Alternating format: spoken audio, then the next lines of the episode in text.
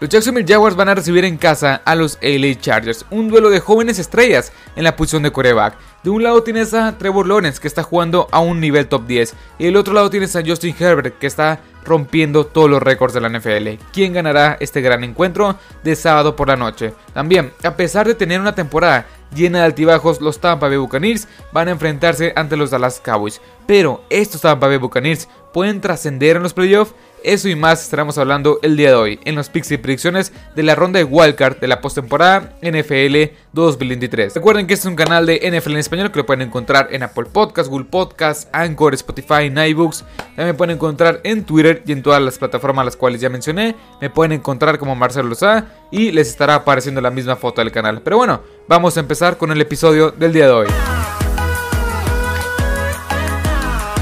Vamos a empezar con el primer encuentro que vamos a estar comentando, estaremos analizando el día de hoy, que es un duelo divisional en el sábado por la tarde. Los San Francisco 49ers van a recibir en casa en el Levi Stadium a los Seattle Seahawks. Y aquí hay muchas cosas que mencionar. Estos Seahawks, la verdad es que creo yo que ya se va a acabar su temporada. Bueno, mejor dicho, ya se acabó su temporada. Es un equipo el cual tiene muchas estrellas muy jóvenes. Tariq Coolen, Kenneth Walker. También tienes a los dos tackles ofensivos muy buenos. Jordan Brooks, que creo yo que puede mejorar mucho más. Y tienen muy buenos elementos. Pero no creo que compita para más ante los San Francisco 49ers. Estos Seahawks, las claves, la las diferentes claves del éxito que yo veo para que puedan ganar este partido es establecer el ataque terrestre. Kenneth Walker ha sido fundamental para que Gino Smith tenga éxito con este Noah Fan, que tenga éxito con Dickens Melcalf, que tenga éxito con Tyler Lockett y todo, todo eso parte Primero de que Kenneth Walker y el ataque terrestre funcione. Recordemos que Kenneth Walker no ha podido hacer mucho en contra de esta defensiva número uno de los San Francisco 49ers. Y eso, eso es por una parte. También la defensiva tiene que frenar el juego terrestre. Una defensiva que ha sido vulnerable y que lo único bueno de esta defensiva es que puede presionar de una forma bastante eficiente al coreback. Pero fuera de eso, no puede tener juego terrestre, permite muchas jugadas grandes. Es una defensiva que ha dejado mucho que desear en esta, en esta temporada NFL 2022. Del otro lado, tienes a unos 49ers que están armadísimos. Tienes un ataque terrestre con dos corredores bastante buenos, y la Mitchell y CMC, Christian McCaffrey. Tienes un cuerpo de wide receivers muy pero que muy bueno con Divo Samuel. Tienes ahí a Brandon Ayuk. Y por supuesto que te ayuda en zona roja a este George Kittle. Y una línea ofensiva que es de lo mejor de la NFL.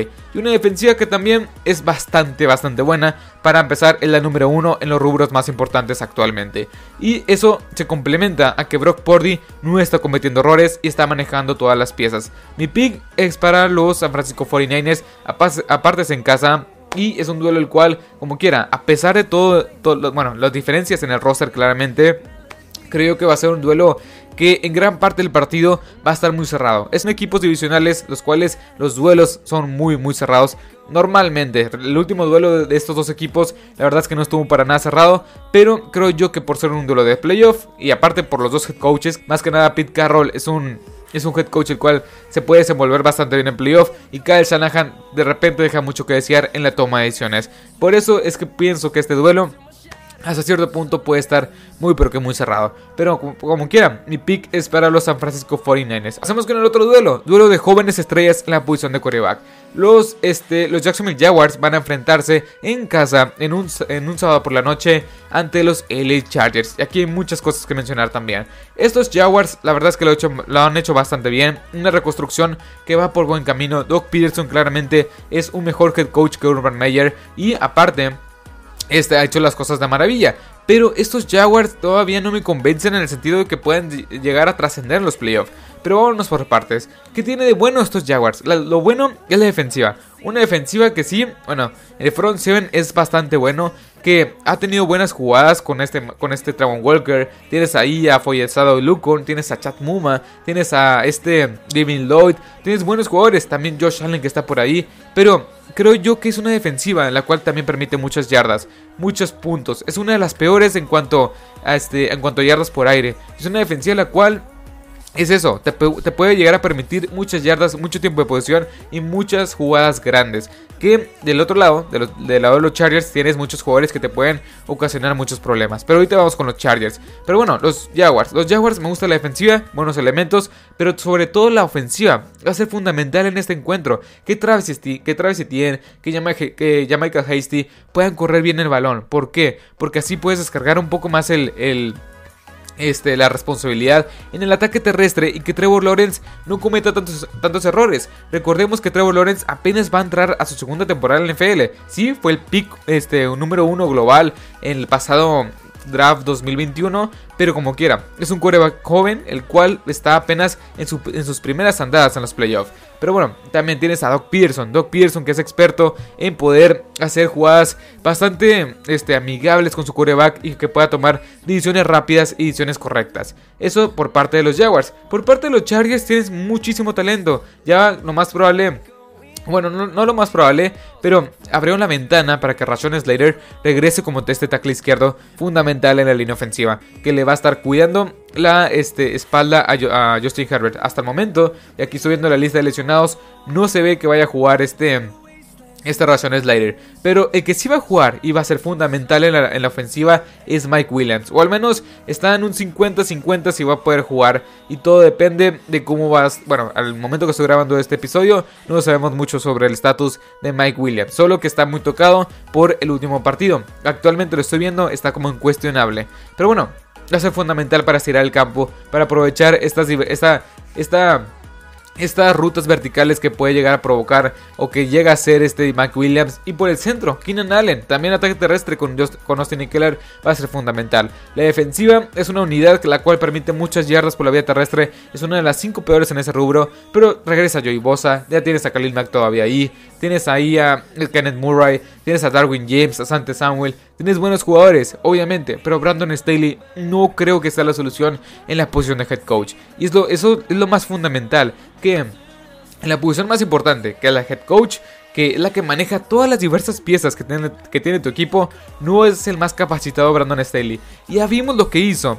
Mike Williams no debería estar en esta lista de lesionados, pero se aferró a, dejarlo a este, a este jugador, a Mike Williams, hasta el último instante en, el juego contra los Broncos cuando no estaba jugando nada. Ya estás clasificado a playoff, no importaba mucho si ganabas porque no ibas a aumentar tus spots. O sea, ¿qué querías, Mike? ¿Qué querías, Brandon Staley? ¿Lesionar a Mike Williams? Bueno, aquí está el resultado. Pero bueno, ya para finalizar con este pick, mi pick es para los LA Chargers. Sí, acabo de mencionar que lo más importante es el head coach, pero creo, yo que los Chargers tienen suficientes piezas en la defensiva y en la ofensiva para poder ganar este encuentro. No digo que vaya a ser fácil, va a ser un duelo al cual es favorito los LA Chargers por 2.5 puntos, lo cual se me hace justo. Es un, es un duelo que va a estar muy cerrado y se espera un duelo de muchos puntos. Estamos hablando de 60 puntos en combinados, 30 y 30.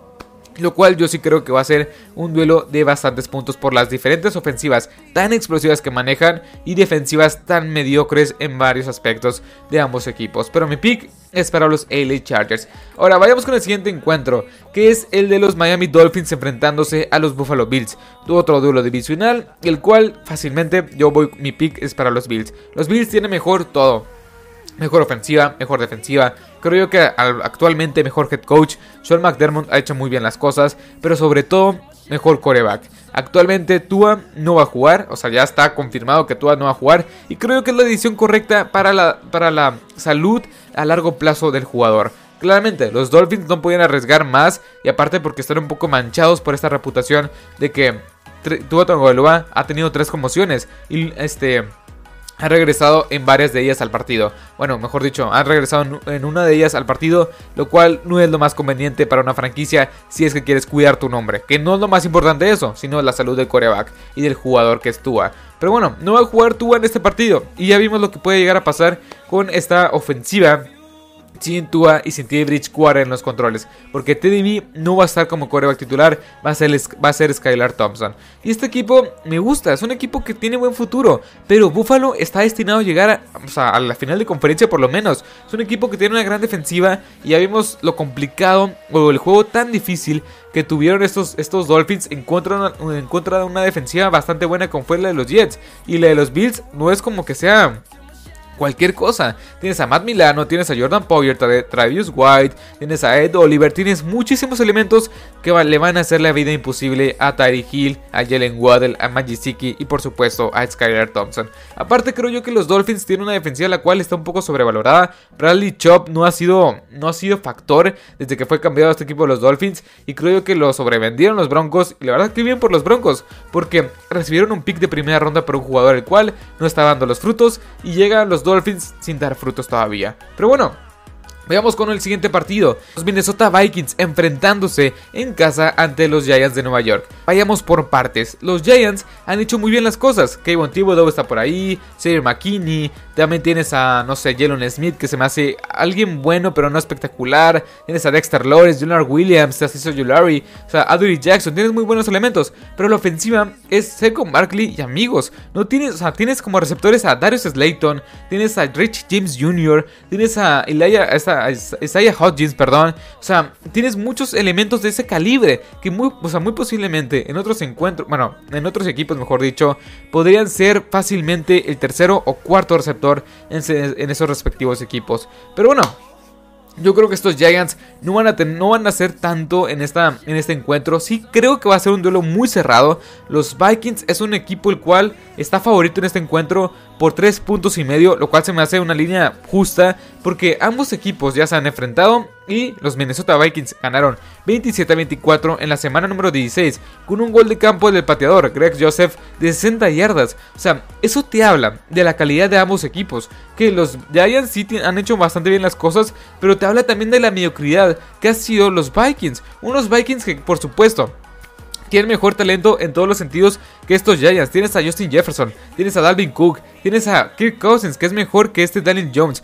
Tienes una defensiva que tienes buenos elementos, a Darius Smith, Daniel Hunter. Tienes también ahí por ahí a Harrison Smith. O sea, ¿cómo es posible que un equipo tan limitado, tan limitado en cuanto a talento, en muchas posiciones y las más claves, te vaya a competir de esa forma que tengas que anotar un gol de campo en los últimos en los últimos segundos para ganar el partido y que el gol de campo sea de 60 yardas. O sea, ¿de qué me estás hablando? Por eso nadie le cae a los Vikings y por eso los Giants es un equipo que tampoco debería estar en los playoffs. Pero bueno, es el duelo más cerrado de esta, de esta ronda de wildcard, en mi opinión. Pero es un duelo el cual es el más aburrido por ambos equipos, por lo que representan. Pero mi pick es para los Minnesota Vikings. Creo yo que es un, es un equipo superior en todos los sentidos. Aunque en serio, hay mucha gente que está apostando por los Giants que va a ganar este duelo. Y no, en serio, no me sorprendería para nada que estos Giants ganaran este duelo contra los Minnesota Vikings. Veamos con el siguiente encuentro: los Cincinnati Bengals enfrentándose en casa ante los Baltimore Ravens. Yo creo que aquí hay varias cosas que mencionar. Claramente, mi pick es con los Bengals. Yo creo que los Bengals es un candidato serio a llegar al Super Bowl de parte de la conferencia americana. Y también los Baltimore Ravens. Es el mismo caso, este encuentro es el mismo caso que el encuentro entre los, entre los Buffalo Bills y los este, Miami Dolphins. Los Ravens no tienen a su quarterback titular y lo más probable es que no vaya a jugar. Al momento que estoy grabando este episodio, ni siquiera ha practicado y estoy grabando este episodio en jueves y Lamar Jackson no ha practicado en toda la semana. Es lo más probable y es casi casi seguro por diversos informes que han dado varios insiders de la NFL es que Lamar Jackson no vaya a disputar este encuentro, lo cual claramente es una ofensiva que sin Lamar Jackson es muy limitada, muy muy limitada el ataque terrestre es muy predecible. El ataque aéreo no funciona. Mark Andrews aparte está lesionado. Que lo más probable es que juegue Mark Andrews. O sea, ese tipo de cosas. Ese tipo de cosas. Actualmente Lamar Jackson está como. Está como dudoso en ese estado. Gus Edwards está como cuestionable. Pero viene una conmoción cerebral. Y Michael Pierce está en la IR. O sea, es un equipo que tiene buen talento todavía. Una defensiva que se ha visto bastante bien. Pero creo yo que los Bengals de Cincinnati les van a no sé si arrastrar, o sea, no sé si van a ganar por más de... Yo creo que sí van a ganar por, más de 10 puntos los Cincinnati Bengals. Es un equipo el cual, en serio, está armadísimo en todos los sentidos y la defensiva está siendo muy porque muy menospreciada. Aparte, los Ravens no tienen a su mejor elemento a la ofensiva y quizá de todo el equipo como el Lamar Jackson. Y yo mi pick es para los Cincinnati Bengals. Ahora, Vayamos con el siguiente. Los Tampa Bay Buccaneers van a recibir en casa a los Dallas Cowboys. Pero bueno, estos Tampa Bay Buccaneers, Tom Brady tiene récord de 8 ganados, 0 perdidos en contra de los Dallas Cowboys. Y aparte, hasta está en una temporada bastante atípica, una temporada llena de altibajos. Su primera temporada perdedora, la de Tom Brady, que es algo histórico, porque Tom Brady, estamos hablando que tiene más de 20 temporadas en la NFL y que apenas esta temporada en NFL 2022 tiene su primera este, temporada negativa con 8 ganados, 9 perdidos. También, del otro lado, te dicen los Dallas Cowboys, unos Dallas Cowboys que sí, Empezaron muy bien con, esta, con este Cooper Rush en los controles, después regresó Dak Prescott, pero cuando regresa Dak Prescott la defensiva empieza a decaer, la ofensiva se hace un poco más predecible, el ataque terrestre no, no ha funcionado en las últimas semanas y aparte Prescott ha lanzado una cantidad inmensa de intercepciones para ser el líder en intercepciones de la NFL a pesar de que se perdió 5 partidos. Es algo, es algo increíble lo que ha pasado con Dak Prescott. Pero no, vayamos con los Tampa Bay Buccaneers. Unos Buccaneers que me gusta la defensiva, es una defensiva que tiene buenos elementos una ofensiva que creo yo que el ataque terrestre no existe, es inexistente el ataque terrestre de estos Tampa Bay Buccaneers y la defensiva sí tiene buenos elementos, pero no me termina de convencer. Un lado izquierdo que Donovan Smith no se me hace un tackle izquierdo que sea muy seguro y el tackle eh, y el guard izquierdo este Laveret, la verdad es que no me convence para nada. Eso es un poco de las interrogantes que le podemos poner a los Tampa Bay Buccaneers. Y del otro lado, creo que los, de los Dallas Cowboys, Dak Prescott no está jugando a su mejor nivel. La defensiva se cayó. Micah Parsons básicamente se borró en los últimos cuatro partidos. También el, ataque terrestre en los últimos tres partidos ha sido inexistente. Ni con Tony Pollard, ni con el mismo Doug Prescott, ni con Ezekiel Elliott. Sila es el que ha alzado la mano y ha tenido una gran temporada. Pero como quiera, yo creo que estos las Cowboys también todo viene de Mike McCarthy. Mike McCarthy no me convence para nada. Es un head coach el cual creo que no debería tener un trabajo en la NFL. Sí, ha tenido buenos récords en contra de equipos bastante mediocres y ha tenido buen récord este, con este equipo, los Dallas Cowboys, cuando Dak Prescott ha estado sano, pero no creo que sea el, head coach indicado para poder manejar un equipo de playoff y un equipo tan talentoso como es el de los Dallas Cowboys. Así que por lo tanto, mi pick es para los Tampa Bay Buccaneers porque creo yo que Tom Brady la, va a volver a hacer. Es un, es un quarterback que tiene récord de 8 ganados, 0 perdidos, cuando ha ido en contra de los Dallas Cowboys en toda su historia, en todas sus temporadas en la NFL. Me sorprende muchísimo que los Dallas Cowboys sean favoritos por menos 2 puntos, bueno, por 2 puntos y medio, lo cual se me hace, o sea, me hace un poco dudar. Los Tampa Bay Buccaneers tienen lo suficiente para poder ganar este encuentro de una forma bastante convincente. Que, o sea, con Tom Brady, mientras tenga esta Tom Brady, todo va a estar bien para poder ganar este encuentro. Hasta aquí el episodio del día de hoy. Estas fueron las picks y predicciones de la ronda de Wildcard de la NFL 2023. Bueno, de los playoffs de la NFL 2023. En los siguientes días estaremos subiendo un episodio hablando sobre los premios de la NFL, de los NFL Honors. Y también hablando sobre los mejores agentes libres ofensivos y defensivos para esta agencia libre 2023. Sin más que decir, espero que les haya gustado este episodio, espero que les haya encantado. Así que hasta la próxima. Adiós.